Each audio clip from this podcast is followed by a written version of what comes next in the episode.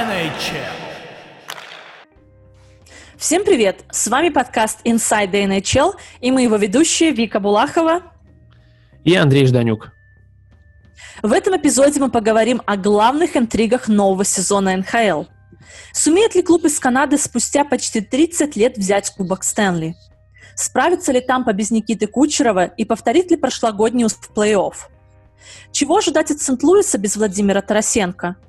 Сумеет ли Даллас снова дойти до финала? И сможет ли Питер Лавиолет доказать, что чемпионское окно Вашингтона еще не закрыто? Об этом и многом другом в подкасте Inside the NHL. Inside the NHL. Да, интриг на предстоящий сезон у нас действительно очень много. А, голова кругом от новостей. Еще не начался сезон, и уже много всего, что стало известно. Мы записываем подкаст буквально за пару дней до старта сезона, и вот уже сегодня пришли новости о том, что Кори Кроуфорд экстренно закончил карьеру, что стало для многих шоком. А, в Далласе успели заболеть коронавирусом 6 человек, что уже смещает их старт сезона. И, честно говоря, голова ходуном от таких новостей. Что скажешь по этому поводу, Вика? Мы с тобой даже вот в нашем предыдущем эпизоде говорили о том, что да, Эл объявила определенные ключевые даты, но еще не факт, что эти даты никуда не будут сдвигаться.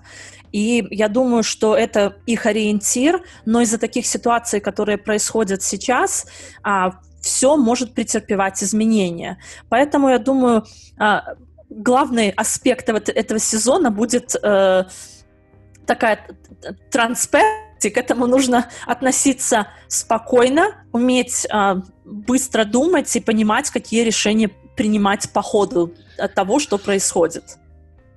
Безусловно, но меня просто забавит, э, что вот люди некоторые на полном серьезе пытаются вычленить в этом сезоне прям вот стопроцентных фаворитов. На мой взгляд, это сделать гораздо труднее, потому что календарь сбит. Вот тот же Даллас сейчас, вот, да, вот у него заболели игроки, пока непонятно, кто это, потому что по новому регламенту перед сезоном нельзя называть заболевших, можно будет называть заболевших во время сезона, то есть мы пока не знаем. То есть, условно, вдруг там лидерская а вот обойма заболела. очень. Да, вот условно там заболела лидерская обойма, и вот как, Даллас начнет чемпионат, как, как можно в таких условиях вообще какие-то прогнозы делать, но в то же время все это, наоборот, такую особую изюминку дает этому, этому чемпионату. Много всего нового, много чего непредсказуемого. Вот, предлагаю, в принципе, начать поговорить э, с канадского дивизиона, который является одной из главных изюминок этого сезона. Многие относятся к нему почему-то скептицизмом. Вот, на мой взгляд, это просто украшение, вот, потому что мы прям возвращаемся в олдскульное время, скажем так, потому что канадские, когда было время в НХЛ, когда играли только канадские команды, это было очень давно, с Чуть ли не 20-е годы прошлого века. Да, да, да, именно так, там с 17 -го года по 24 вот. Э, вообще, в принципе, первой американской командой в НХЛ стала Бостон, который вступил в лигу только в 24 году, поэтому, по сути, это такой посыл корням, вот, и нужно получать удовольствие, то, что нам вот предлагают такой эксклюзив. Вот, вообще, если там кто-то забыл, то напомним э, состав э, канадского дивизиона, который носит название «Северный». В него будет входить Ванкувер, Виннипек, Калгари, Монреаль, Оттава, Торонто и Эдмонтон. Что можешь сказать? Кстати, вообще, знаешь, интересно думать о том, что история повторяет себя практически сто лет спустя. Я вот сейчас ну, только да... об этом задумалась. В этом есть какая-то своя аура. Да недаром говорят, что все в жизни циклично. Это касается и моды, на одежду, на музыку. И как мы видим, что в спорте это тоже работает. Хоккей не исключение. Ну, видишь, а в то же время руководство НХЛ, Билл Дейли в частности, заявили о том, что канадский дивизион — это эксперимент только нынешнего сезона, а уже в следующем году лига планирует вернуться к своим привычным э, дивизионам, которые существовали в допандемическое время. Ну, я полностью соглашусь с этим. Всего хорошего должно быть понемножку. Еще раз повторюсь, что мне очень нравится идея этого канадского дивизиона, но это ни в коем случае не должно быть на постоянной основе. К тому же там кто-то из болельщиков пытается найти какие-то подводные камни, заговор о том, что Кубок Стэнли нужно вернуть в Канаду любыми путями. Все это на самом деле гораздо проще. Дело в том, что ну, совершенно все упирается в логистику, потому что никак нельзя было сделать так, чтобы Канады, э, канадские команды, американские прилетали друг другу на территорию своих стран без карантина. Все упирается только в это. Вот, поэтому это экстренная мера, вот, опять же таки, мы не знаем, что будет дальше. Может быть, нас там в будущем ждет, там, не знаю, тараканий грипп, там, верблюжий грипп, кто знает. Может быть, канадский дивизион еще и продолжит свое существование, но пока что это эксперимент, и, на мой взгляд, это очень крутой эксперимент. Ну и почему мы говорим об этом дивизионе и отмечаем его как одну из главных интриг э, этого, этой регулярки? Потому что именно в канадском э, дивизионе ожидается одно из главных, другого слова не подберу, рубилова в чемпионате. Потому что что-что на кону у звания чемпиона Канады. Да, в Канаде получается такой своеобразный чемпионат, как бы это смешно не звучало. Но здесь даже, наверное, главный момент не столько этот, а сколько тот факт, что у канадцев наконец-то возрастают шансы на Кубок Стэнли, которого в стране уже не видели практически 30 лет, потому что благодаря новой э, сетке, новому формату плей-офф, э, сразу четыре команды канадские выйдут в нокаут-раунд, и одна из них а, сыграет в финале конференции. А последний раз такое было в 2017 году, когда довольно неожиданно Атава выстрелила и в семи матчах уступила Питтсбургу, но такой сумасшедший бой дала им. Вот. Поэтому именно поэтому вот это такая главная интрига, на мой взгляд, вообще всего чемпионата. Насколько вероятность того, что Кубок Стэнли все-таки вернется на свою родину? Ты знаешь, я думаю, шансы есть, не будем оспаривать, потому что сезон достаточно непредсказуем, и я думаю, главная цель в этом всем, э, главная мысль в этом всем это какая команда сможет э, проявить себя именно в наше время, в период пандемии, и какая команда будет самой дисциплинированной, какая команда сможет сохранить свой состав и обойтись без травм. То есть, мне кажется, здесь слишком много а, как это назвать, прямо подводных камней, которые сыграют роль, что же произойдет. Ну, допустим, моя мысль в том, что у, Кана... у Канады есть явный фаворит, и я думаю, что Торонто имеет большие шансы на то, чтобы стать первой в своем дивизионе, но также и пройти далеко в плей-офф. А, у команды, у Торонто достаточно талантливая команда, и на протяжении последних лет они, конечно, немножко оступались, и они выходили в плей-офф, но не сумели пройти дальше первого раунда, но я думаю, у них все еще впереди. А ты вообще как считаешь, вот какую команду ты бы поставил? У кого на кону чемпионство Канады? Ну, вообще, для начала я бы отметил тот факт, что у Торонто наконец-то есть реальные шансы пройти дальше первого раунда, потому что костью в горле для Торонто был ненавистный Бостон, который сейчас, ну, за счет новой сетки формата, они не сойдутся, вот, и, соответственно, у Торонто есть шансы реально пройти финал конференции. Но, на мой взгляд, на мой взгляд, что на бумаге, конечно, а, я бы, наверное, дал предпочтение все-таки Эдмонтону, Хотя есть э, такой один интересный момент, если изучить э, статистику набора очков за прошлый сезон, то команда лучше играла с американскими клубами, нежели чем с канадскими. То есть, э, на самом деле, вот такой интересный момент, который при, может преподнести много сюрпризов. То есть, если Эдмонтон будет следовать традициям прошлого сезона, то, получается, он совершенно не фаворит. Вот. Но, опять же таки, здесь что-то прогнозировать трудно. Ну, наверное, вообще, в принципе, на мой взгляд, в этом дивизионе э, аутсайдером главным выглядит пока что, наверное, все-таки Оттава. Да, конечно, у них много интересных усилений, э, и для российского болельщика эта команда очень интересна, потому что много ребят из России, но, по-моему, пока еще слишком рановато думать о том, что на полном серьезе вот после такого провального сезона прошлого команда возьмет так резко и настроится и выйдет плей-офф, на мой взгляд, это слишком романтично вернется к славе 2017 года. Я согласна с тобой абсолютно в этом. Да, еще пока рано об этом думать. Вот, так что, на мой взгляд, ну, явные фавориты в группе, ну, наверное, все-таки это Эдмонтон, Торонто и Ванкувер, который... Темная того, лошадка. Темная лошадка, да, потому что достаточно вспомнить, как они в прошлом плей-офф э, очень хорошо потрепали нервы Вегасу, как неожиданно появился такой парень, как Тэтчер Демка, и Вегас просто не знал, как его пробить. Вот, так что троица, наверное, все-таки я бы сделал ставку на Ванкувер, Эдмонтон и Торонто. А за четвертую путевку, конечно, будет сумасшедшая битва. Вот. Но опять же таки мы говорим о прогнозах. Ну, нужно понимать, что здесь еще в эти прогнозы может вмешаться тот же самый коронавирус, который там условно может подкосить любую из команд, и это просто разрушит очень многое. Поэтому здесь нужно быть осторожным в этих прогнозах. В этом сезоне, скорее всего, они не будут работать. Ну, видишь, говоря о Ванкувере, темная лошадка, загадка чемпионата, у них в команде есть э, будущие звезды во главе с Элисом Петерсоном и Куином Хьюзом, которые, их время, конечно, еще впереди, но никто не исключает того, что даже в этом сезоне они могут а, очень высоко проявить себя.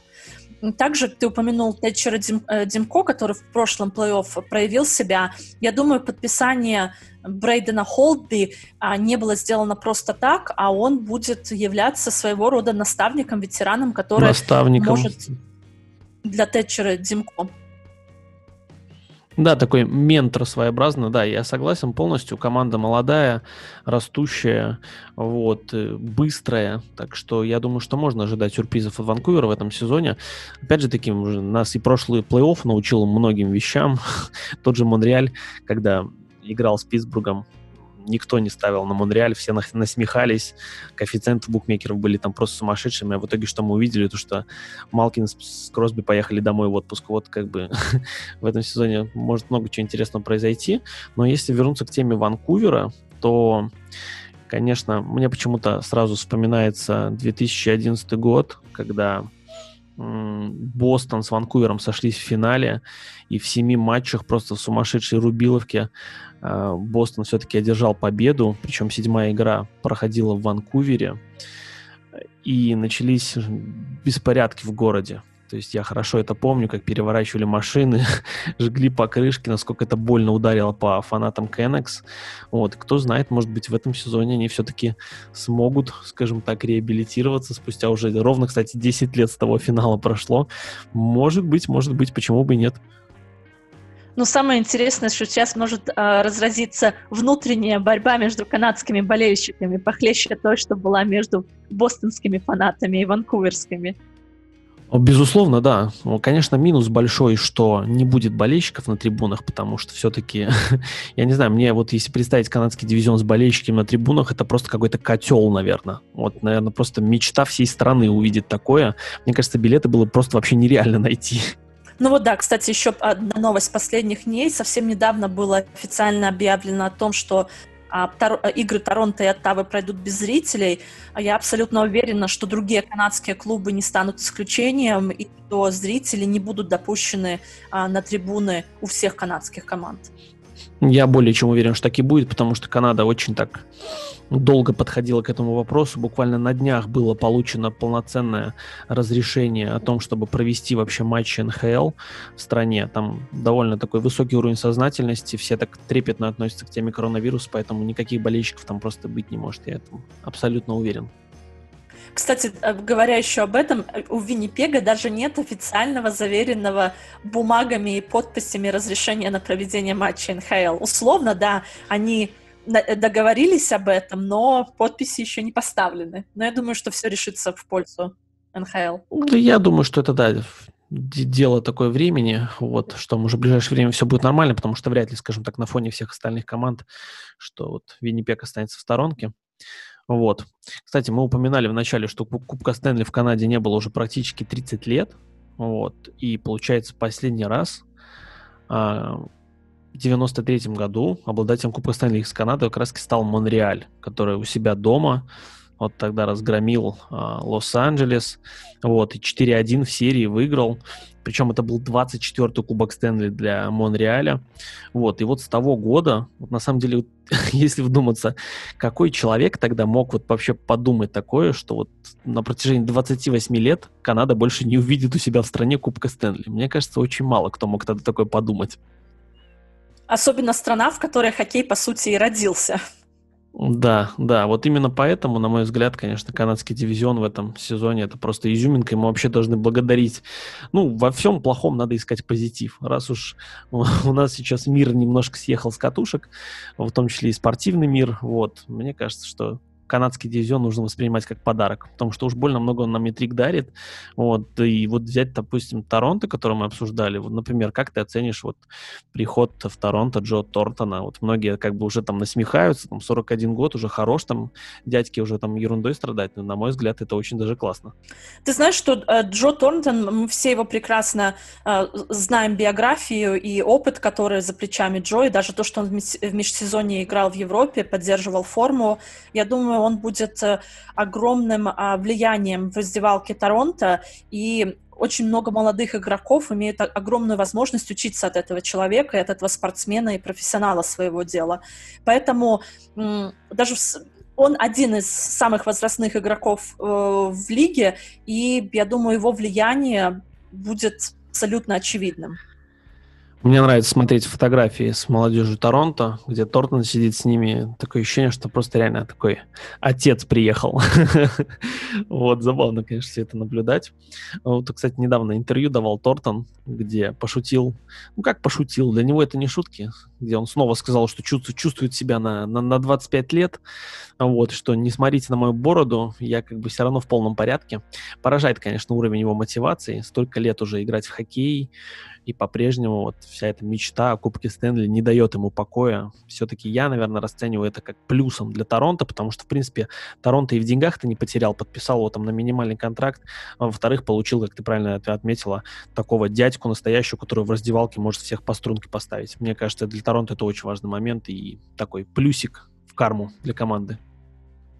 И говоря, кстати, еще о, Джон, э, о Джо Торнтоне, интересное видео совсем недавно начала гулять а, в интернете. Это а, Торнтон, а, поющий песню Бритни Спирс, едущий в такси в Европе. А, специально там рекламная кампания была снята для промо а, этого такси-сервиса. Но это говорит о том, что поколение Джо Тортона еще помнит, кто такая Бритни Спирс, и знает ее песню наизусть. А я думаю, спроси у тех же ребят, которые э, родились в 2000, в 2000 2002 и еще младше, они даже не знают, что это за поп-дива. Это говорит о том, сколько человек провел лет в лиге и какой опыт у него за плечами. Конечно, некоторые еще даже не родились, когда он уже там дебютировал в НХЛ. Вот, так что это безусловно. Inside the NHL. Ну, мы с тобой начали обсуждать одну интересную тему, это болельщики на трибунах, и совсем недавно гром среди ясного неба прозвучала новость о том, что Тампа начнет сезон без болельщиков, и как минимум до 5 февраля э, зрителей на трибунах не будет. Хотя совсем еще недавно э, речь шла о том, э, что порядка 5000 э, болельщиков сможет присутствовать на домашних играх э, Lightning такая интересная новость. Как ты думаешь, это вообще скажется на э, игре самой команды? Насколько это большой фактор присутствия болельщиков на трибунах? Ну, я думаю, что в этом году все находятся в равных условиях, поэтому не смотрит даже, ну, не стоит даже, наверное, этот фактор рассматривать как определяющий. Ну, вообще, конечно, сначала меня удивило то, что э, во Флориде так по-особенному относятся к коронавирусу, и Флорида Пантерс, и Тампа сразу сказали, выразили заинтересованность о том, чтобы играть с болельщиками, вроде бы эта информация подтвердилась, и вот все-таки, как мы видим, не сработало. Я думаю, что здесь уже команды полностью смирились играть с болельщиками. Мне кажется, что сейчас для Тампа Тампы все-таки главная новость это, конечно, не болельщики, а отсутствие Никиты Кучерова, которого не будет как минимум весь регулярный сезон. Как ты относишься к этой новости? Шокировала она тебя, не шокировала? Потому что, на мой взгляд, он просто упал на голову как, как лавина. Ты знаешь, я вот думала об этом и сперва пыталась понять, как я отношусь к тому, как, когда эта новость вообще появилась и стала известна. И, конечно, говорить о том, что Кучеров... Э, не говорить о том, что Никита Кучеров — это элитный э, игрок команды, э, вообще невозможно. Он таким им является. Он был одним из тех игроков, которые э, сыграли огромную роль в завоевании Тампой э, Кубка Стэнли в прошлом сезоне. И, конечно, его отсутствие сыграет... Э, сыграть большую роль на команде, но в то же время нужно не забывать о том, что Стивен Стемкас, капитан команды, возвращается в строй, а в моем понимании он равнозначная замена Кучерову и вполне может заменить его в первой линии атаки Тампы. Вот если еще на секунду вернуться к Кучерову, довольно интересный факт я нашел, что последним игроком из России, который пропускал больше 50 матчей, это был Андрей Марков. Вот он сыграл 7 матчей в сезоне 2010-2011 и 13 матчей в сезоне 2011-2012. Так что само по себе это такой эксклюзивный случай для российского хоккеиста, который пропустит вот весь сезон. Вот. Что касается Стемкоса, а, ну, здесь нужно понимать, что Стемкос, он, конечно, невероятно крут, но он точно так же может сломаться в любой момент. И мне кажется, что искать в нем какую-то панацению решения проблем не стоит. Влияние на команду у него, конечно, колоссальное, но его хрустальность, честно говоря, уже целые мемы есть, даже, даже среди самых ярых фанатов Тампы, но они просто уже не могут к этому как-то относиться без нервной улыбки, потому что никогда не знаешь, сколько матчей сможет провести Стемкос. Согласна с этим, но в то же время факт того, что Никита Кучеров выбыл из, э, и, выбыл, выбыл из основного состава команды, сыграла очень на, на руку кому-кому главному менеджеру Тампы. И они смогли провернуть очень хорошую, а, хорошие, так назовем, махинации с потолком зарплат команды и подписать а, определенных игроков. Да, это, конечно, сыграло Тампе на руку для всех было загадкой, как там собирается э, разгружать свои эти проблемы, традиционные уже. Ну, в принципе, это для всех команд традиционная проблема, которые выиграли кубок, и нужно как-то уложиться в состав, тем более сейчас потолок не растет, потолок зарплат. Вот, и получается, получилось, ну, удалось сохранить Тампе Волкова, того же Сирели, Черника, Руту, Сергачева. Вот, это невероятно хорошо для команды. Вот, проверну, получилось провернуть такую операцию интересную, что формально команду пополнили, пополнили такие люди, как э, Мариан Габарик и Нильсон, но они отправляются в долгосрочный список травмированных игроков, и, соответственно, их зарплаты не будут учитываться под потолком зарплат э, на протяжении регулярного сезона. Вот. Для, для тех, кто не знает, мало ли вдруг, эм, чтобы попасть в этот список травмированных игроков, то ожидаемый срок восстановления хоккеиста должен составлять не менее 10 матчей чемпионата или не менее 24 календарных дней. Ну, естественно, что ни Нильсон, ни Габарик, ни Кучеров э, в этом сезоне, конечно, никто из них не появится на льду. Вот, и, соответственно, команды получилось очень много сделать такой хороший финансовый шаг благодаря этому всему.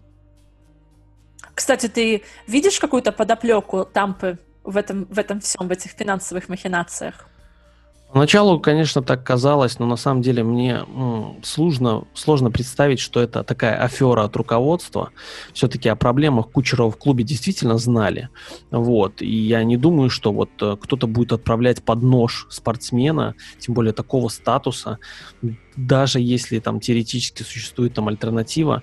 Вот, я больше чем уверен, что все-таки надежда была у команды, у руководства клуба, что покой сможет помочь организму а, залечить травму самостоятельно. Ну, как бы этого не, надежды не оправдались.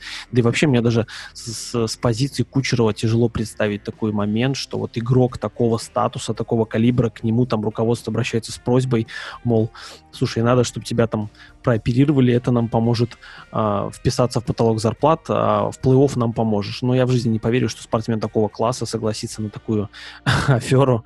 Ну, вряд ли.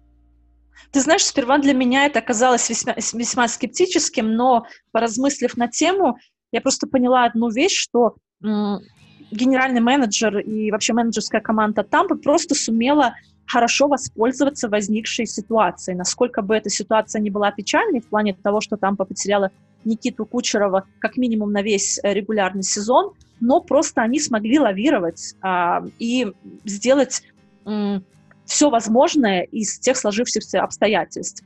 И Кучеров а, восстанавливается, что а, и все говорят о том, что он должен вернуться, и все прогнозируют то, что Тампа должна попасть, конечно же, в плей-офф, но если он будет готов к к плей-офф то, в принципе, все в порядке. В то же время освободилось под потолком зарплат э, почти 9,5 миллионов, что дало возможность э, менеджерам Тампы подписать других игроков. Естественно, э, в то же время вернулся Стамкос, который занял место Кучерова в первой линии атаки, и, в принципе, особо огромнейших э, изменений в самой картинке команды не произошло. А в плей-офф можно ожидать с возвращением Кучерева, что команда усилится еще одним первоклассным форвардом. Ну, довольно интересно, что несмотря на вот такие серьезные э, потери, как Кучеров, по-прежнему команда имеет 92% шанс выйти в плей-офф. Вот, то есть букмекеры прям уверены абсолютно, что там повыйдет э, в нокаут-раунд. И... Кстати говоря, а если бы Кучеров был в составе команды, шансы там оценивались в 96%. Поэтому, если да, мы да, смотрим да, да, на маргинальные цифры, они слишком... Ну, разница не такая и существенная. Да и по-прежнему там посчитается главным претендентом на Кубок Стэнли, несмотря даже на все происходящее. Но, на мой взгляд, все не так просто, потому что довольно нередкая ситуация, когда действующий чемпион э, вылетает либо в первом раунде, либо проводит провальную регулярку. Достаточно вспомнить тот же Вашингтон, в 2018 году, который вылетел в первом раунде. А, Сент-Луис, который после победы в Кубке Стэнли тоже вылетел в первом раунде. Вот, поэтому делать из Тампы какого-то монстра я бы на самом деле не стал. Вот, кстати, предлагаю, вот если мы все-таки затронули тему уже плей-офф, вообще дивизиона, вот напомнить слушателям эм, про центральный дивизион, эм, где играет Тампа. Помимо Тампы там еще есть Каролина, Чикаго, Коламбус, Даллас, Детройт, Флорида и Нэшвилл. Конечно, с одной стороны, на бумаге может показаться, что у Тампы не возникнет проблем, и что они там в один конек выйдут в плей-офф, но, на мой взгляд, вот все не так просто. Как ты считаешь?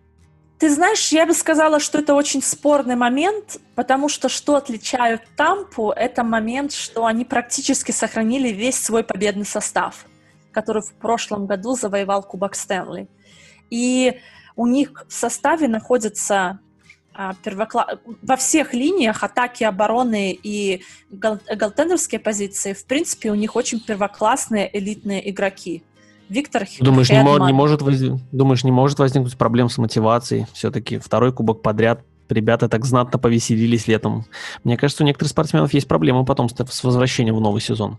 Не буду с этим спорить, она есть, но вот недавно была пресс-конференция с генеральным менеджером а, Тампы, и он говорит об обратном. Мне кажется, здесь главное, знаешь, какая мотивация может быть? А что, если мы можем выиграть кубок а, второй раз подряд? Я даже не вспомню, когда последний раз какая-то команда НХЛ э, достигала такой вершины. Да, такое бывает нечасто. Может провалиться, а может, а может и достигнуть. Если честно, я вообще ставлю Тампу на повторение успеха прошлого года. Глядя вообще на команды и на календарь, я оцениваю шансы Тампы очень высоко. Ну хорошо, а в дивизионе какое место займет Тампа? Тоже с первого выйдет? Или Даллас все-таки там сможет, Коламбус сможет им помешать, как считаешь? Я не думаю, что у Коламбуса... Я думаю, что Коламбус попадет в четверку тех, кто выйдет из дивизиона, но я даже ставлю то, что а, у Каролины есть больше шансов, а, чем у того же, а, у того же Коламбуса. Говоря про Даллас, они тоже практически сохранили весь состав, который в прошлом году играл в финале Кубка Стэнли, но там больше возрастных игроков. И это может быть большим фактором для Далласа. Угу. Ну хорошо, если представить себе ситуацию, что Стэнкос все-таки не сможет играть регулярку, шансы Тампы падают прилично или все равно даже и без Стэнкоса, и без Кучерова все равно состав очень боевой? Я думаю, что состав боевой, потому что у Тампы а, есть слишком много молодежи, которая а, которая может заменить возрастных игроков. Плюс сама система Тампы а, построена таким образом, что там слишком мало а, мала возможность совершения ошибок в самой как бы в строительстве, фундаменте команды. То есть то, что делает вообще менеджерский, а, менеджерская команда Тампы, а, наверное, заслуживает какого-то ну, не восхищение, восхищение слишком большое слово, но уважение то, то, э, точно. Ну, рано или поздно о менеджменте Тампы напишу точно книгу, как и о самой команде, как и о руководстве, потому что, да, это, конечно, вызывает восхищение, я, я согласен. Большой фактор, я думаю, еще то, как Андрей Василевский сыграет на последнем рубеже. Мне кажется, вот да его, момент... его уже сегодня назвали главным претендентом на визину, почему-то все уверены, что он снова будет непробиваемым. Вот, так что а ты посмотрим, будет интересно. Скажем так, я на многие вещи так смотрю со скептисом. вот. Будет видно. Конечно, это один из главных претендентов, но я почему-то все равно. Мне, как знаешь, стороннему болельщику все-таки хочется, чтобы в дивизионе была интрига, и мне в глубине души не очень бы хотелось, чтобы Тампа прям на одном коньке закатилась бы в плей-офф, не встретившись бы с проблемами. Вот, тут, конечно, мне, кстати, очень интересен момент того, почему Даллас изначально, который должен был участвовать в западном э, дивизионе, лоббировал за то, чтобы оказаться в центральном дивизионе с Тампой, Каролиной. Э, мне кажется, здесь огромное количество команд, которые могут составить конкуренцию Далласа за выход из дивизиона. Не знаю, может, они там серьезно нацелились э, брать реванш и хотят выиграть все матчи регулярки у Тампы. Я продалась, конечно. вот, не, не знаю, чем это обусловлено. На самом деле, интересный момент. Inside the NHL. Немножко перескочим на другой дивизион. Еще одна новость, которая а, о, о, о которой мы узнали, конечно же, уже достаточно давно, это то, что Сент-Луис будет э, проводить сезон без э, Владимира Тарасенко. Не первая операция у Тарасенко, снова на плече. Э, как ты думаешь, какие шансы у ребят из этой команды, из Блюз, вообще побороться за Кубок Стэнли в этом году? Выйдут ли они вообще в плей-офф? Шансы, безусловно, есть. В плей-офф, конечно же, Сент-Луис должен выходить. Вот. Выступать они будут в западном дивизионе. А, компанию им составят Анахайм, Аризона, Колорадо, Лос-Анджелес, Миннесота, Сан-Хосе и Вегас. Ну, на мой взгляд, конечно, в этом дивизионе, как и, ну, я думаю, так многие считают, а, конечно же, главный фаворит это Колорадо, безусловно, Вегас, ну и Сент-Луис. Хотя, конечно, немного Напомним, что в прошлом плей-офф Колорадо оступилась в, а, в серии с Далласом. А, да-да-да. А, а, Сент-Луис провалил этот плей-офф вообще просто в ноль. на самом деле никто не ожидал, что получится все вот так прискорбно печально. Команда не показала абсолютно никакую игру. Вот. И тот же вратарь Биннингтон, который стал, по сути, главным главным вдохновителем команды на триумф э, прошлого сезона с Кубком Стэнли, позапрошлого вернее. Вот, он провалил плей-офф, у него там процент отраженных бросков там 85%, это вообще тихий ужас. Вот, поэтому, конечно, прошлогодний провал, он немножко настораживает. Что ну, будет видишь, я здесь с тобой немножко поспорю в этом моменте. Да, они провалились в плей-офф, но не стоит забывать о том, что они заняли первое место в своем дивизионе. Все помнят несколько лет назад, когда Тампа а, была на первом а, месте вообще во всей лиге, а с треском провалила плей-офф Коламбусу. То есть здесь э, я считаю, что большую, конечно, роль, на мой взгляд, играет психологический фактор, но по ходу сезона Сент-Луис шел достаточно ровно. В какой-то момент не оступились, да, к этому, с этим я не спорю. Но а, то, что они хорошо играли во время сезона, к этому, я думаю, вопросов нет. А, Все равно команде придется немножко приноровиться к изменениям определенным. Во-первых, им нужно привыкнуть уже, что у них в составе на данный момент нет Владимира Тарасенко. К тому же карьеру закончил из-за травмы Александр Стин. Это очень такая серьезная потеря.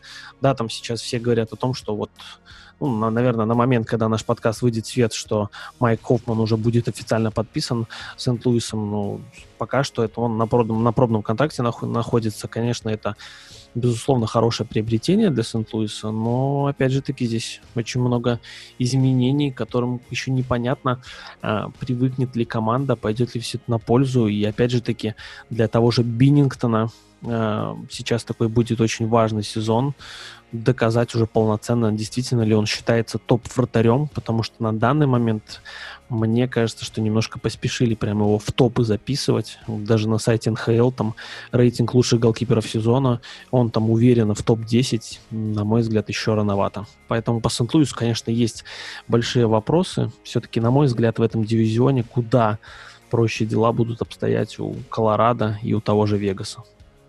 Но я думаю, у Биннингтона есть опыт 2019 года за плечами, когда Сент-Луис стал обладателем Кубка Стэнли, и в этом огромная заслуга вратаря. Конечно, не будем отметать всю команду, что это не их заслуга, это общие командные э, усилия, но Биннингтон также сыграл большую роль э, в чемпионстве Сент-Луиса. Не, опыт этот важный, безусловно. Главное, правильно им распорядиться. Таких вратарей, в принципе, хватает. Мартин Джонс тот же, когда Сан-Хосе дошли до финала, провел там сумасшедший плей-офф, по факту превратился в довольно такого рядового голкипера. Мэтт Мюррей тоже был одним из главных триумфаторов Питтсбурга. Сейчас, честно говоря, тоже на приставку топ. Он на данный момент, на сегодняшний день, он, конечно, не сильно тянет. Вот. Но опять же таки тут э, еще интересно, все-таки если уже затонули перспективы мы Владимира Тарасенко, а, все-таки сможет ли он вернуться в былую форму и сможет ли вернуться вообще, потому что, в принципе, в этом сезоне и скандал такой развернулся с журналистами, что там уже так откровенно начали ставить крест на его карьере. Ты как считаешь вообще? Увидим ли мы прежнего Владимира Тарасенко или уже вряд ли? А я думаю, что у нас есть все возможности это сделать, потому что, зная упорный характер а, Тарасенко, он сделает все возможное, чтобы вернуться а, в свою прежнюю форму и доказать всем, что он еще много чего может на льду. А, здесь, конечно, нашел интересные статистические данные. Вот то, что про эту травму говорил хирург Рик Лемон – вот, который уже 34 года работает в области спортивной медицины. Э, вот, он, известно, что у Тарасенко же проблемы с э, плечом, вот. И он сказал, этот врач, что повторный вывих беспокоит любого спортсмена. А, вот, э, шансы на рецидив травмы после первой операции обычно составляют 8-10%. После второй уже 25-30%. Вот. У Тарасенко за последние годы а, сколько там операций было, я уже запутался. Три. А вот третья операция, третья операция, третья операция за, за, за два года. То есть шансы на рецидив, они еще больше. То есть, если вдуматься, это на данный момент, если опираться на эту статистику, то у него процентов 40-45 а, шанс на рецидив. Конечно, все это очень пугает. Хочется ему пожелать здоровья, потому что на самом деле а, очень так обидно, что все-таки в такие годы вот такой значимости для команды вот так, проблемы со здоровьем такие серьезные. Но, конечно, тревоз, тревожный звоночек для Сент-Луиса однозначно. Хорошего в этом мало. Третья операция, да, у него за 28 месяцев, но а, мое личное мнение, мы говорим о рецидивах, о процентах, я со всем этим согласна, но огромный а, фактор в том, каким образом сам игрок подходит а, к своим травмам и что он сделает для того, чтобы восстановиться. А если он будет следовать предписанием врачам проходить э, должный реабилитационный процесс, то, я думаю, вопросов быть не должно. Но, кстати говоря, об этом а,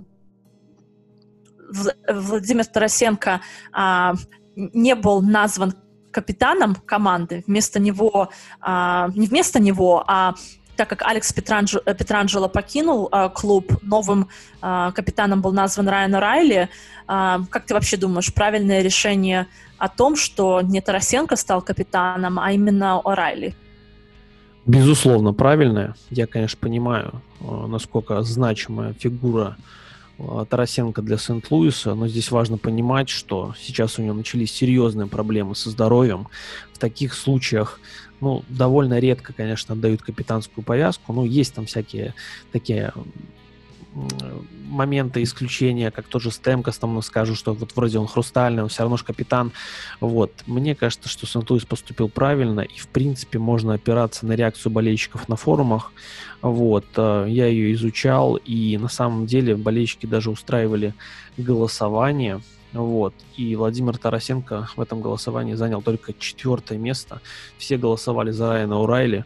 Мне кажется, это очень показательный момент. Более вот. 52% болельщиков согласились с тем, что чтобы капитаном был Райан Райли.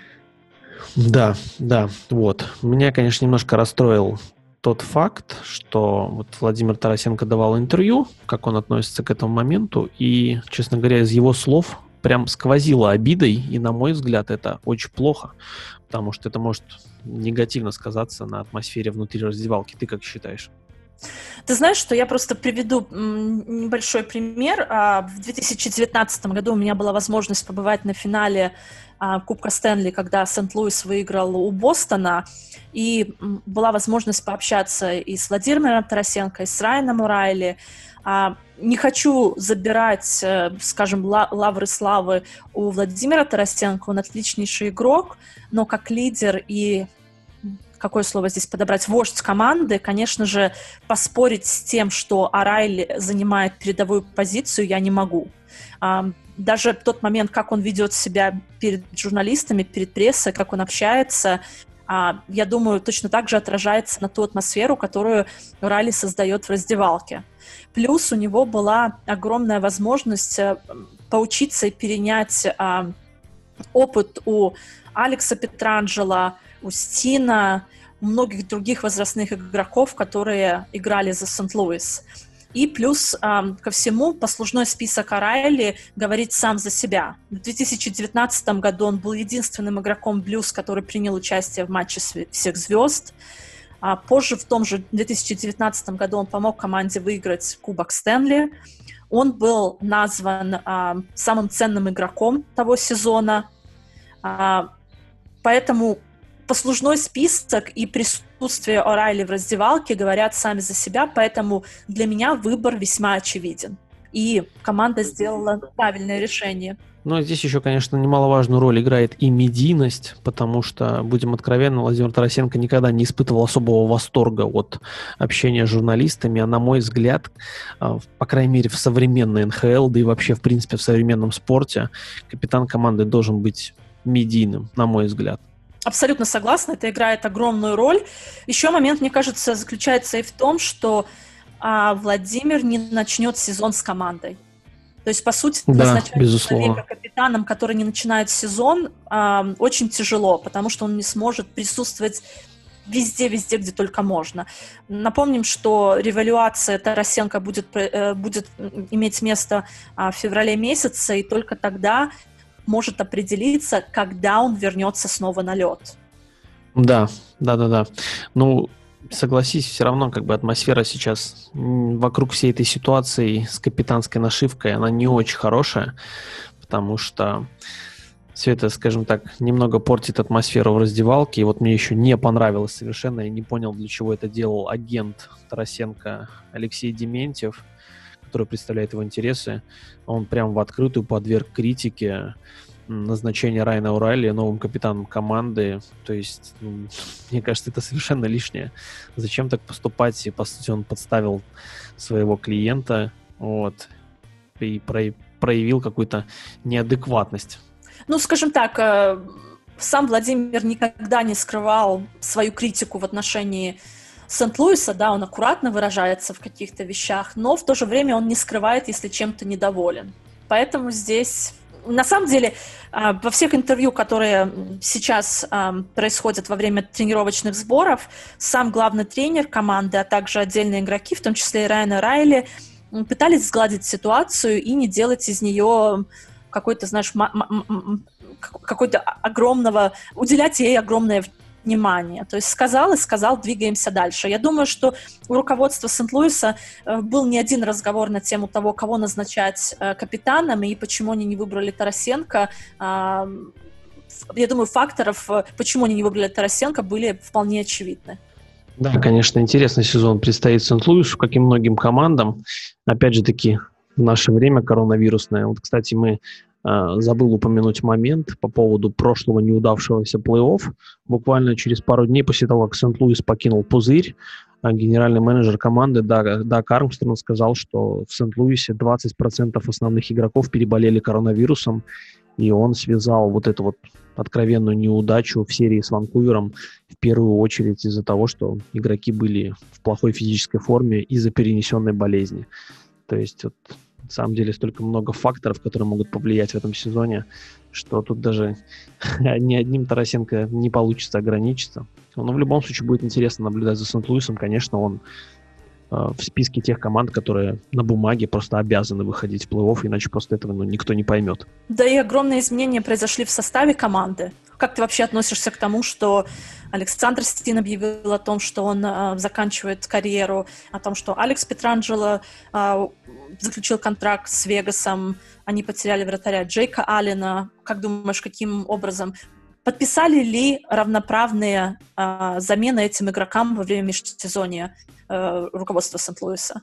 Ну, конечно, главным шоком стал уход Алекса Петеранджело. Это, конечно, мало кто верил, что такое возможно. Вот. Это, конечно, такой был полноценный столб обороны команды. Вот, на мой взгляд, в теории, в теории, конечно, его будет очень не хватать Сент-Луису.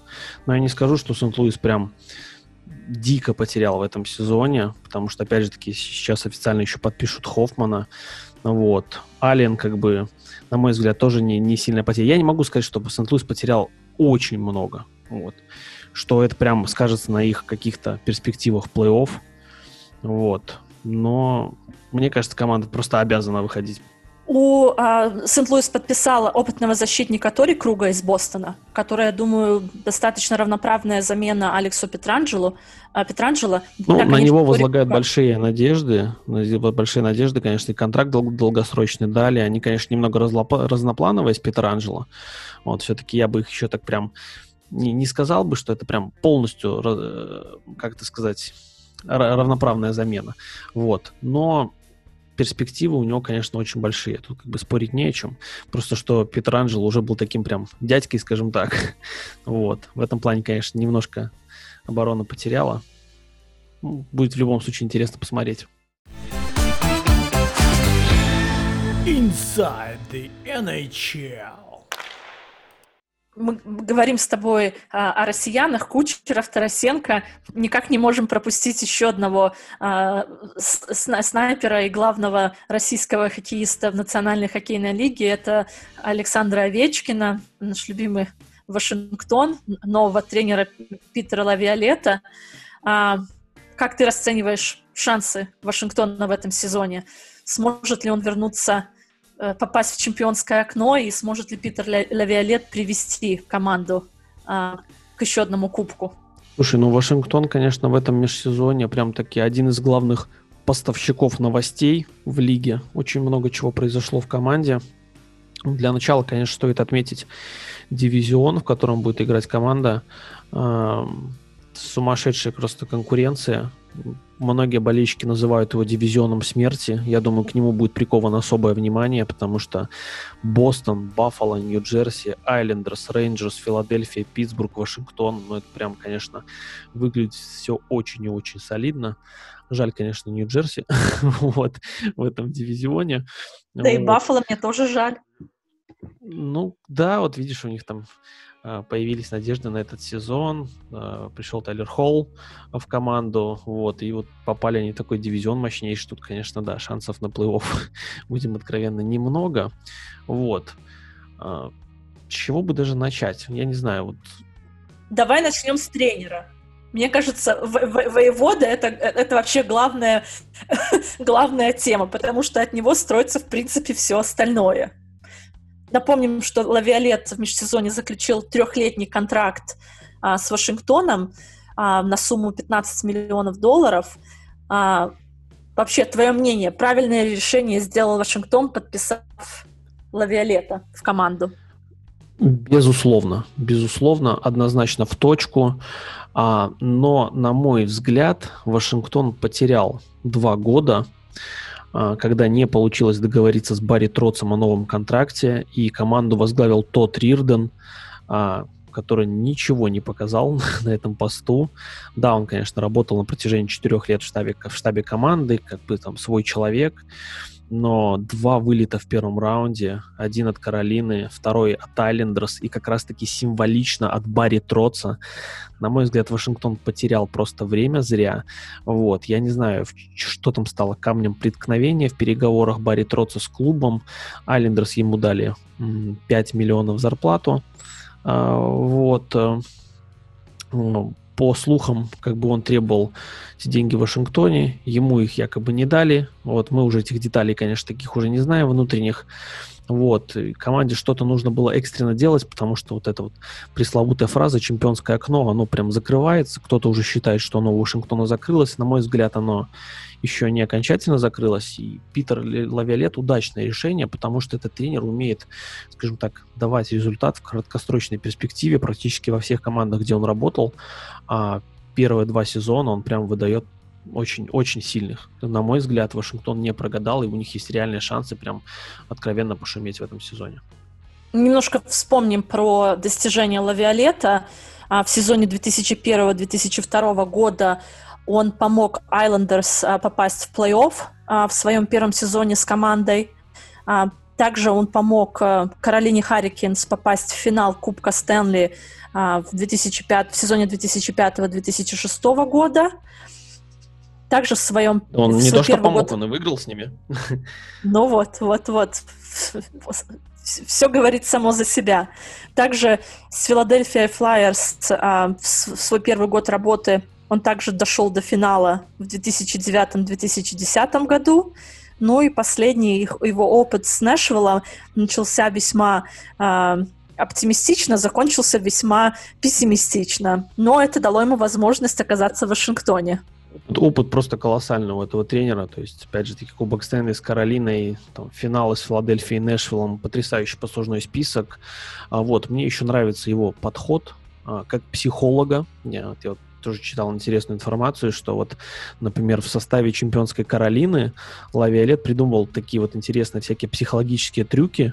Вот, э, он сделал, сделали такие специальные монеты в, э, в команде с надписью «Сделай все, что потребуется» и каждому игроку вот эти монетки раздавались. И постоянно от игроков требовалось их носить с собой, чтобы не потерять. Вот. И в любой момент тренер мог попросить игрока показать свою монетку э, и прочитать, что на ней написано. Если монеты у хоккеиста не было, то ему грозил крупный штраф. Вот на самом деле, как бы это вроде бы мелочи, кому-то это кажется смешно со стороны, но, на мой взгляд, он умеет просто настроить команду, э, вот, имеет колоссальный опыт, повторюсь, Вашингтон, мне кажется, не прогадал. Хотя, опять же таки, а, многие подчеркивают сложный характер Питера Лавиолета, что нет у него таких вот авторитетов в команде. Вот. И, конечно, все это очень скажем так, и интересен его приход в коллектив еще с той точки зрения, как получится сработаться с такими уже местными, а, как это сказать, даже ну, Овечкин, по сути, это и есть Вашингтон, и вот как бы примет этот факт Лавиолет, или же все-таки не примет. Вот, тоже Кузнецова, говорят, непростой характер, как он будет с Лавиолетом. Но вот это, конечно, очень интересный момент. Ну, я думаю, Лавиолет уже начал делать первые шажочки на установление контакта с Александром Овечкиным. А совсем недавно появилась информация о том, что Лавиолет, у Лавиолета и Овечкина был приватный ужин, на котором а, тренер и игрок поближе знакомились друг с другом. И, конечно же, было очень интересно узнать о том, что же обсуждалось на этом а, собрании. Но я думаю, психологический фактор и фактор того, что а, двое опытных а, людей, связанных с хоккеем, Э, признают авторитет друг друга и проводят личное собрание, говорит уже о многом. Не стоит еще забывать о том, что Александр Овечкин сколько лет является капитаном Вашингтона, соответственно, его влияние на команду просто сногсшибательно. Да, это хороший знак, это очень здорово, что такие беседы проходят, это правильно, это по-взрослому. Вот, и вообще, в принципе, Лавиолет э, очень тоже так ждет с нетерпением сезона, потому что я помню, когда только-только объявили о том, что он возглавил, возглавил Вашингтон, то Лавиолет на заднем дворике своего дома сразу повесил флаг Capitals, опубликовал фотографию у себя там в Твиттере. Это, конечно, здорово смотрелось, чувствуется воодушевление колоссальное у него. Но, опять же таки, тоже не, не стоит так уже... Э, многие подумают, что мы сейчас тут Вашингтон вознесли до небес, что Вашингтон сейчас с легкостью выйдет в финал. Конечно, нет. Э, сезон все равно будет очень трудный для команды, потому что состав нужно менять. Уже как бы и Бэкстем, будем откровенно, не тот. Еще непонятно, пойдет ли игра у Самсонова. Вот опять же таки, если затронуть вратарскую линию... Э, Это интересная команду... тема, очень горячая в межсезонье. Во-первых, затронем Самсонова. Как ты считаешь, потянет ли он первого номера команды? Слушай, давай, может быть, сперва поговорим о, Хен- о Хенрике Лунквисте. Вообще, как они подписали его в команду, что с ним случилось, и то, что он не будет играть в сезоне. Все надеялись, что все-таки король появился в Вашингтоне. Когда ты услышал впервые о новостях, связанных с тем, что по медицинским показаниям э, Лунквист должен, у Лунквиста должна быть операция на сердце, и то, что он не сможет все-таки выступить за Вашингтон. Какие у тебя мысли были по этому поводу? Ну, Лунквист, конечно, сумел меня шокировать дважды. Во-первых, сначала меня шокировали новости о том, что он переходит в Вашингтон, потому что, в принципе, видеть этого голкипера в форме не Нью-Йорк Рейнджерс, это немножко диковато. А потом меня шокировали вот этими новостями, конечно, ужасные ужасные новости. Вот. Я думаю, что, в принципе, с карьерой профессионального спортсмена у него уже закончено. Он, конечно, эту тему еще не официально не подчеркивал. Многие восприняли новость о том, что он завершил карьеру 100%. На самом деле он сказал написал у себя в Твиттере, я не сыграю в этом сезоне. На самом деле между закончить карьеру и я не сыграю в этом сезоне есть большая разница, но, конечно, если быть реалистом, нужно понимать, что после операции на сердце, да еще которая длилась 5 часов, я думаю, что здесь уже практически все очевидно, что Лунквиста мы больше в НХЛ не увидим. Вот, это большая потеря, конечно, для команды, потому что такие дядьки в раздевалке никогда не помешают. Во-вторых, э, как бы Самсонову нужен был, скажем так, ментор психологический, который бы ему очень помогал справиться э, с психологическими факторами различными, вот, и как бы Самсонов этого ментора потерял, вот, и на мой взгляд, что, по сути, вратарская линия Вашингтона потерпела такой довольно-таки сильный удар в связи с Лунквистом, с этими новостями печальными, потому что у меня, например, нет стопроцентной уверенности в том, что Самсонов справится в этом сезоне с своей задачей тащить команду. Ну, когда Лунквист, а, скажем так, объявил о том, что он не сможет выступить в этом сезоне, а Вашингтон сориентировался в ситуации и подписал соглашение с Крэгом Андерсоном. Этот вратарь в прошлом году был а, в Оттаве, ему 39 лет, достаточно большой опыт в НХЛ. Я думаю, что он может э, в плане опыта и менторской составляющей быть хорошим плечом для молодого Самсонова. Конечно же, на него по ходу сезона а, будет а, ляжет на его плечи огромная работа, потому что он сейчас будет являться вратарем номер э, один для Вашингтона. И, конечно же, сам сезон покажет, на что способен Самсонов прошлом году у него была травма, а, потому как сейчас проходит тренировочный сбор команды. А, все говорят о том, что Самсонов выглядит очень хорошо, к сезону готов на 100%. Смотрим, как он проявит себя в первых играх а, сезона уже вот совсем скоро.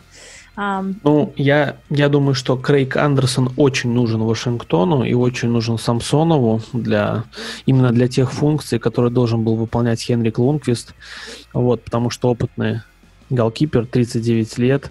Вот, просто если представить себе отсутствие такого опытного вратаря в команде, то вратарский дуэт Вашингтона скорее бы составляли бы а, Самсонов и Витек Ваничук. Будем откровенны, звучит эта бригада не очень уверенно и довольно-таки экспериментально, а, потому я считаю, что должен быть такой опытный человек в команде, который поможет Самсонову полноценно адаптироваться к роли первого номера, потому что на него возлагаются большие надежды.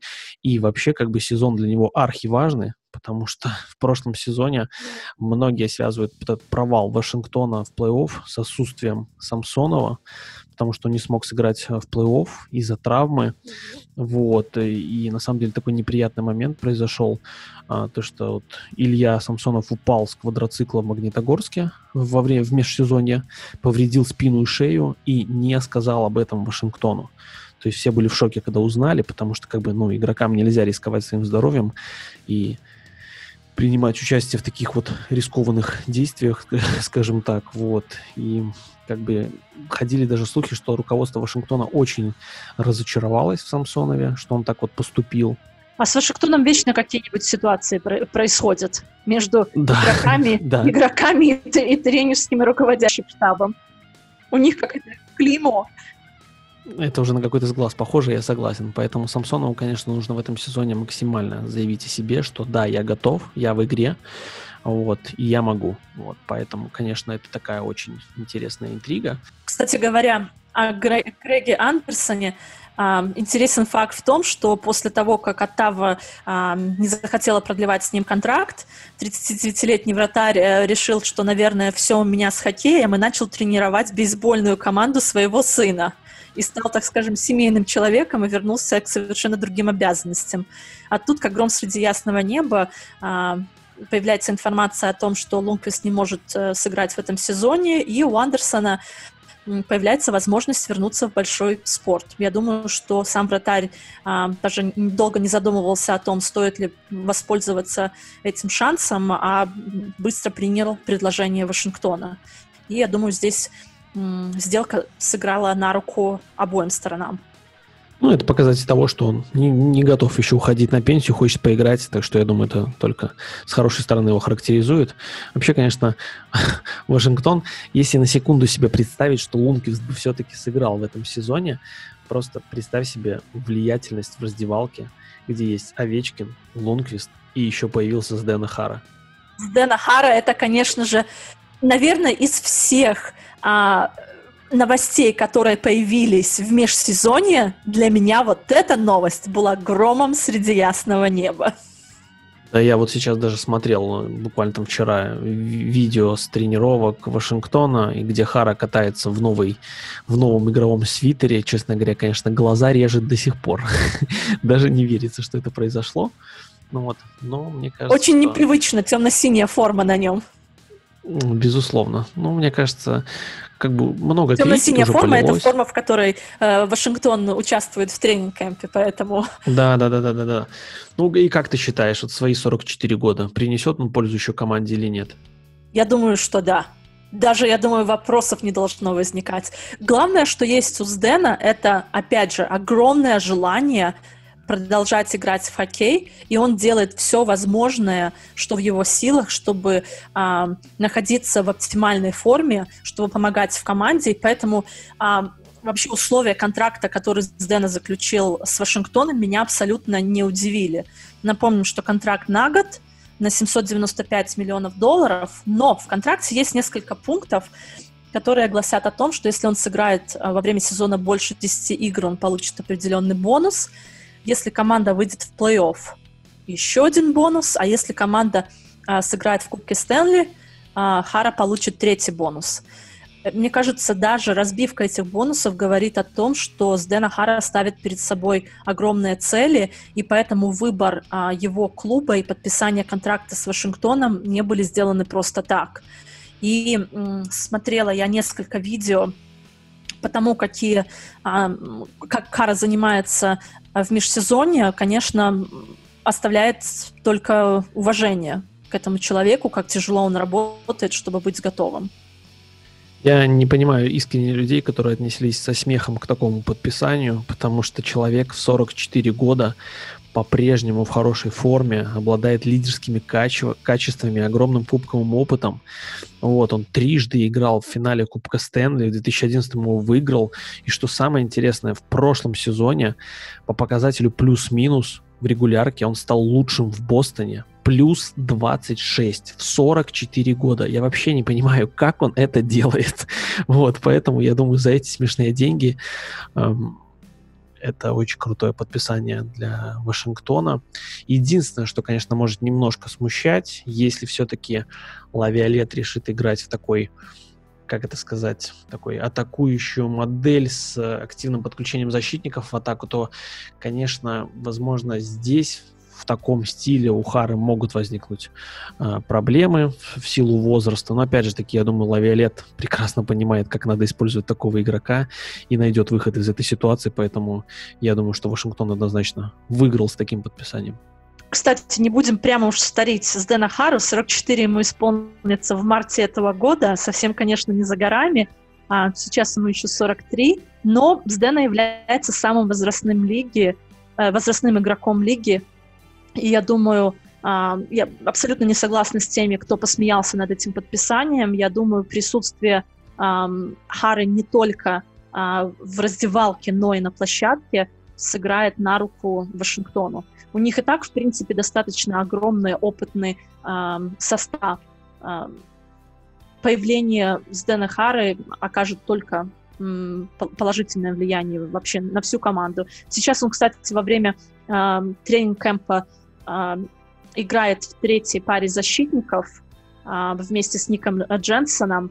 То есть у более молодого игрока появилась возможность э, учиться у такого опытного защитника, что тоже немаловажно для развития, для, для развития самого э, Дженсона. Да, я думаю, здесь можно даже провести параллель с Джо Тортоном, которого мы, которого мы сегодня упоминали ранее. Абсолютно, Мне абсолютно кажется, согласна. Что, что эти два дяди еще способны добавить жару. Я более чем уверен, что мы увидим классную игру от них. Меня больше, знаешь, что интересно, знаешь, сделать ставку. А до скольки ты думаешь, Хара будет в НХЛ? Все, конечно, будет зависеть от того, насколько он проведет этот сезон. Если он его проведет так же, как и прошлый, я думаю, что еще на год его подпишут. То есть я думаю, что, ну, кстати, не видел интервью, где он говорит э, о своих там перспективах, как он их сам оценивает? Может быть, он где-то говорил, сколько он еще собирается играть, потому что я, Ягор любит таким бравировать, вот я еще буду 10 лет играть, там, например, Хара говорил что-нибудь подобное или нет?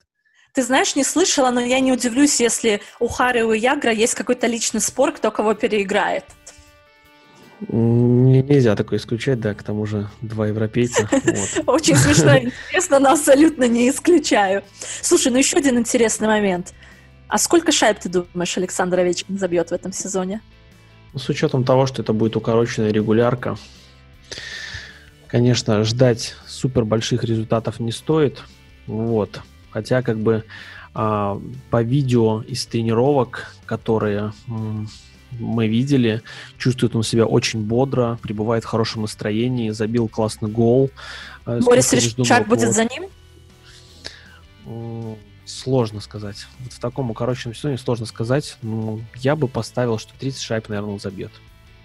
Но вообще специалисты дают ему немножко больше кредита, чем дает Андрей Жданюк.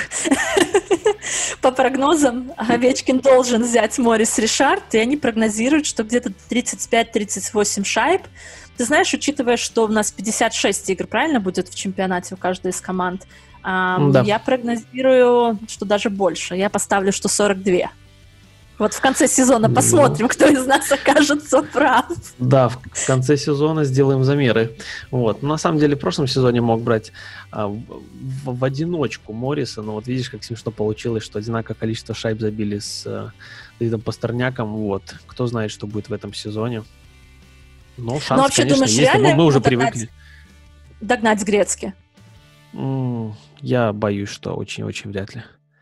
Ну вот я тоже. Я думаю, что здесь очень многие факторы, которые происходят э, сейчас, отрицательно влияют на эту возможность. Если бы даже этот сезон был сыгран полностью, тогда бы я могла сказать, что у нас есть. Но чем короче становится сезон, тем меньше игр. И вопрос вообще, что еще будет в конце этого года, очень много, поэтому шансов... Вопросов слишком много, да. Но в свои 35 Овечкин выглядит сногсшибательно. И, кстати говоря, у него в этом году заканчивается контракт с Вашингтоном. А, по слухам, а, переговоры еще не начались, и даже он не встречался, Александр, с а, владельцем Вашингтона, но есть слушок, что он хочет просить около 12,5 миллионов в год. Как думаешь, это как бы вообще адекватная цифра? Да, это абсолютно нереально. Я читал, что эти слухи ходили еще до пандемии до пандемии в нынешних условиях такие деньги, безусловно, Овечкину никто не даст.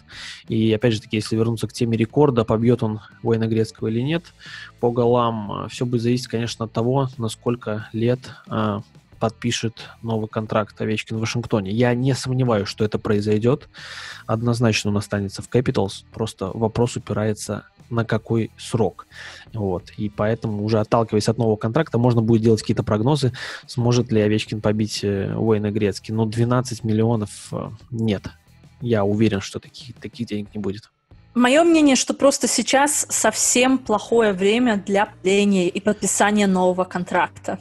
Безусловно, Если да мы... уже куча мемов есть. Куча мемов на эту тему есть, что коронавирус уже специально сделали для того, чтобы Овечкин не побил рекорд Грецкий, чтобы максимально это помешало ему подписать новый контракт с Вашингтоном.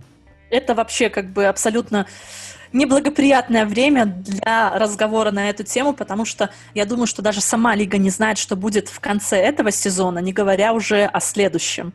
Но, кстати говоря, напомним нашим слушателям о том, что у Овечкина нет агента, будет сам вести переговоры с командой. И, кстати, один из игроков один из игроков столичных, если не ошибаюсь, это был Бэкстром. Ты не видел это, этой информации? Даже пытался а, предложить а, Овечкину свои услуги и сказал, что он возьмет определенный процент, если ему нужна помощь в переговорах с руководством клуба. Нет, такой информации не видел. Если она кажется правдивой, то я, конечно, очень-очень удивлюсь происходящему. Я, честно говоря, не думаю при всем уважении к Бэкстриму, что Овечкину нужна его помощь в этом Я плане. думаю, это была больше а, шутка, но очень интересная шутка. Что, я предлагаю потихонечку переключиться у нас на Даллас. Довольно тоже такая интересная тема. Inside the NHL нас на, на закуску, да, осталась команда из центрального дивизиона. Возвращаемся к нему. Да, конечно, с, с учетом того, что еще свежи у нас воспоминания о финальной серии. Вот, я думаю, многим болельщикам будет приятно увидеть это противостояние э, так много раз. Вот, ты как считаешь, Даллас все-таки в этом сезоне сможет повторить сказку, дойти, дойти снова до финала и, может быть, там выиграть даже Кубок Стэнли? Или это уже очень-очень вряд ли?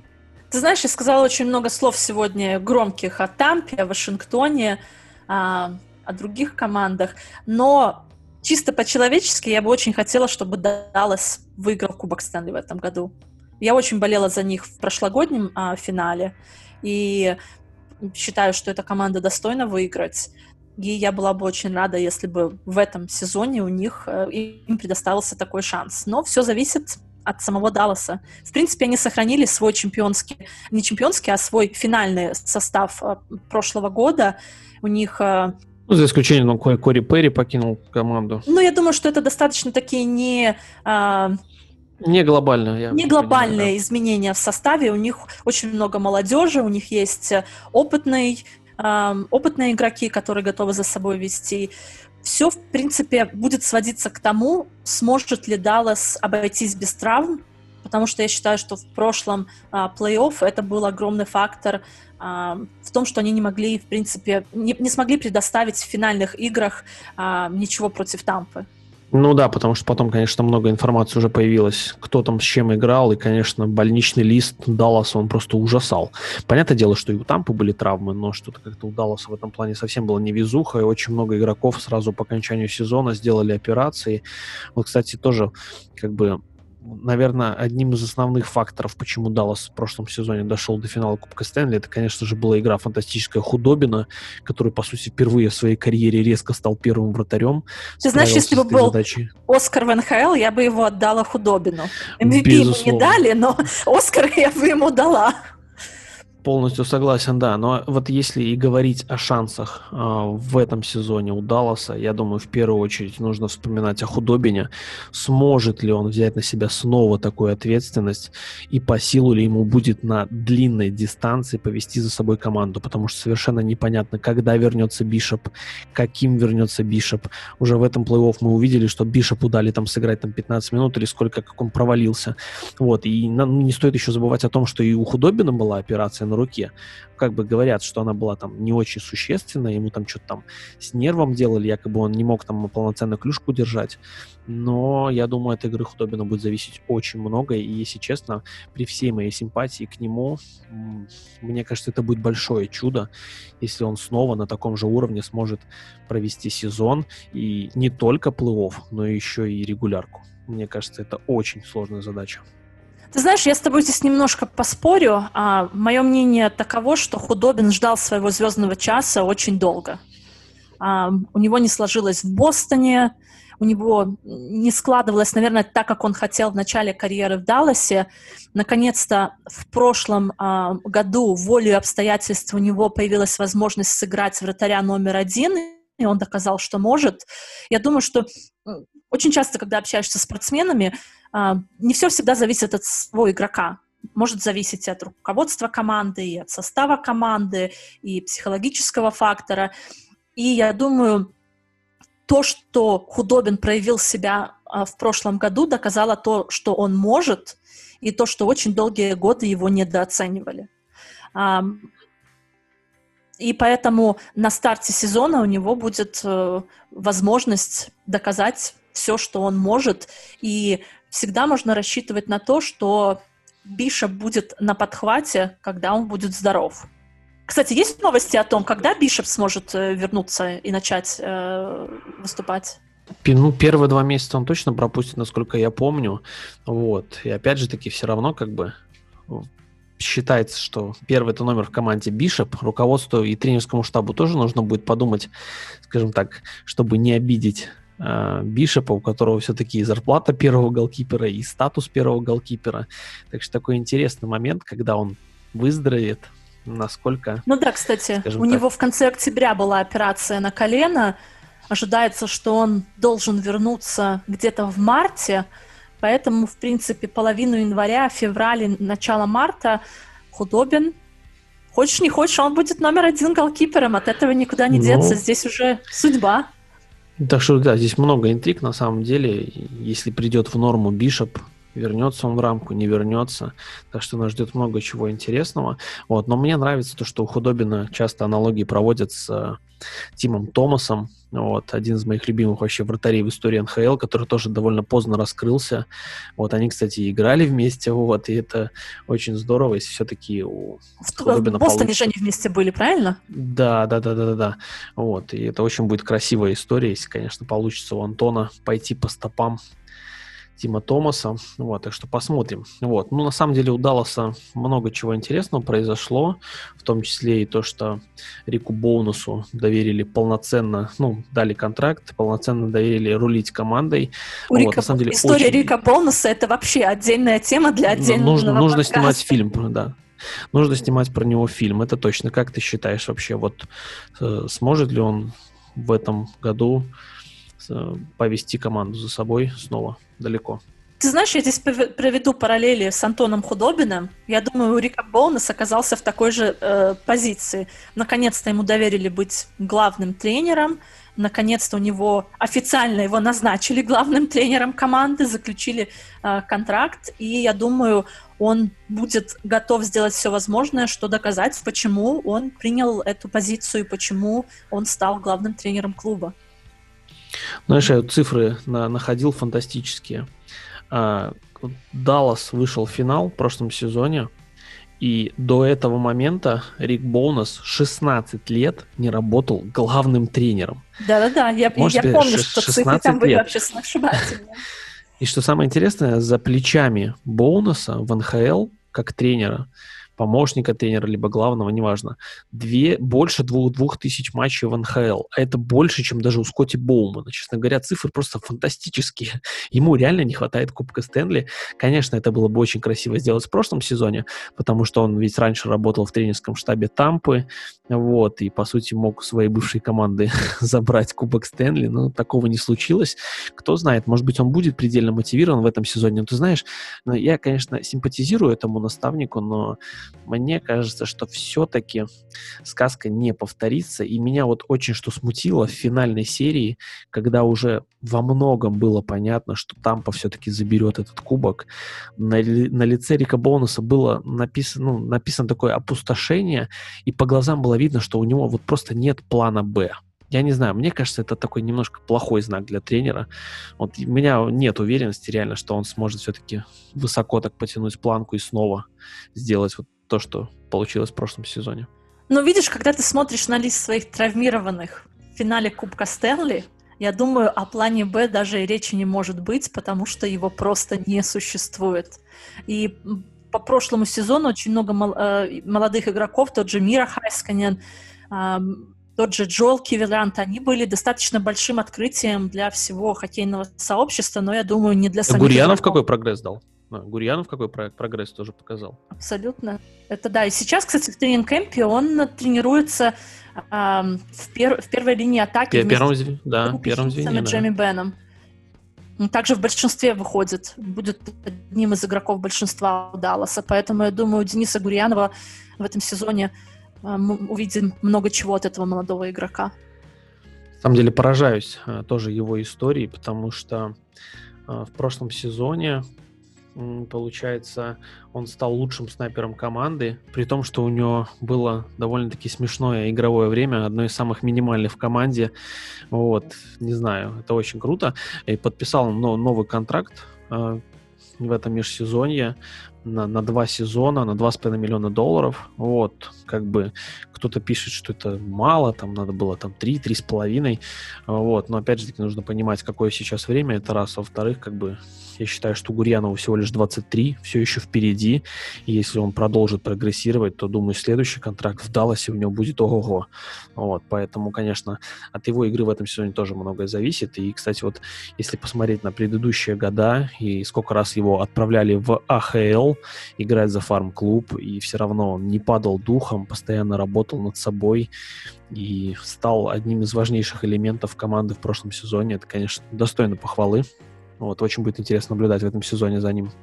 Еще, конечно же, один, одна, один из главных составляющих Далласа — это Тайлер Сигин. Он также пропустит начало сезона эм, из-за травмы.